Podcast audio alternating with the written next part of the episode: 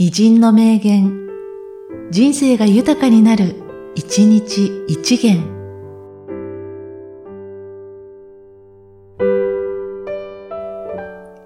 7月10日、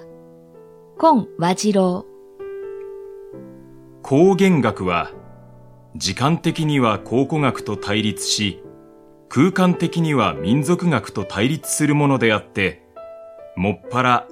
現代の文化人の生活を対象として研究せんとするものである。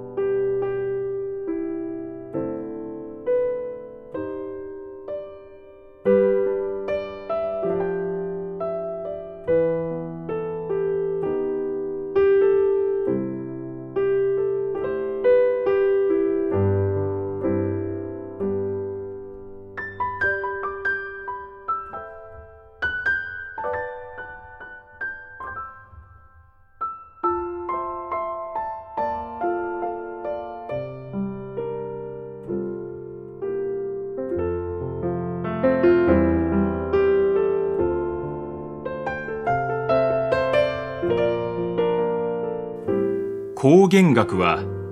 時間的には考古学と対立し、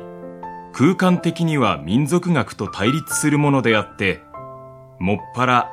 現代の文化人の生活を対象として研究せんとするものである。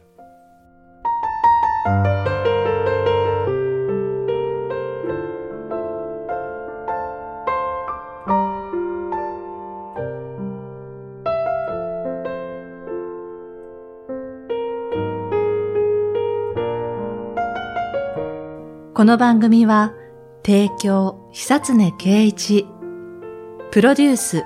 声ラボでお送りしました。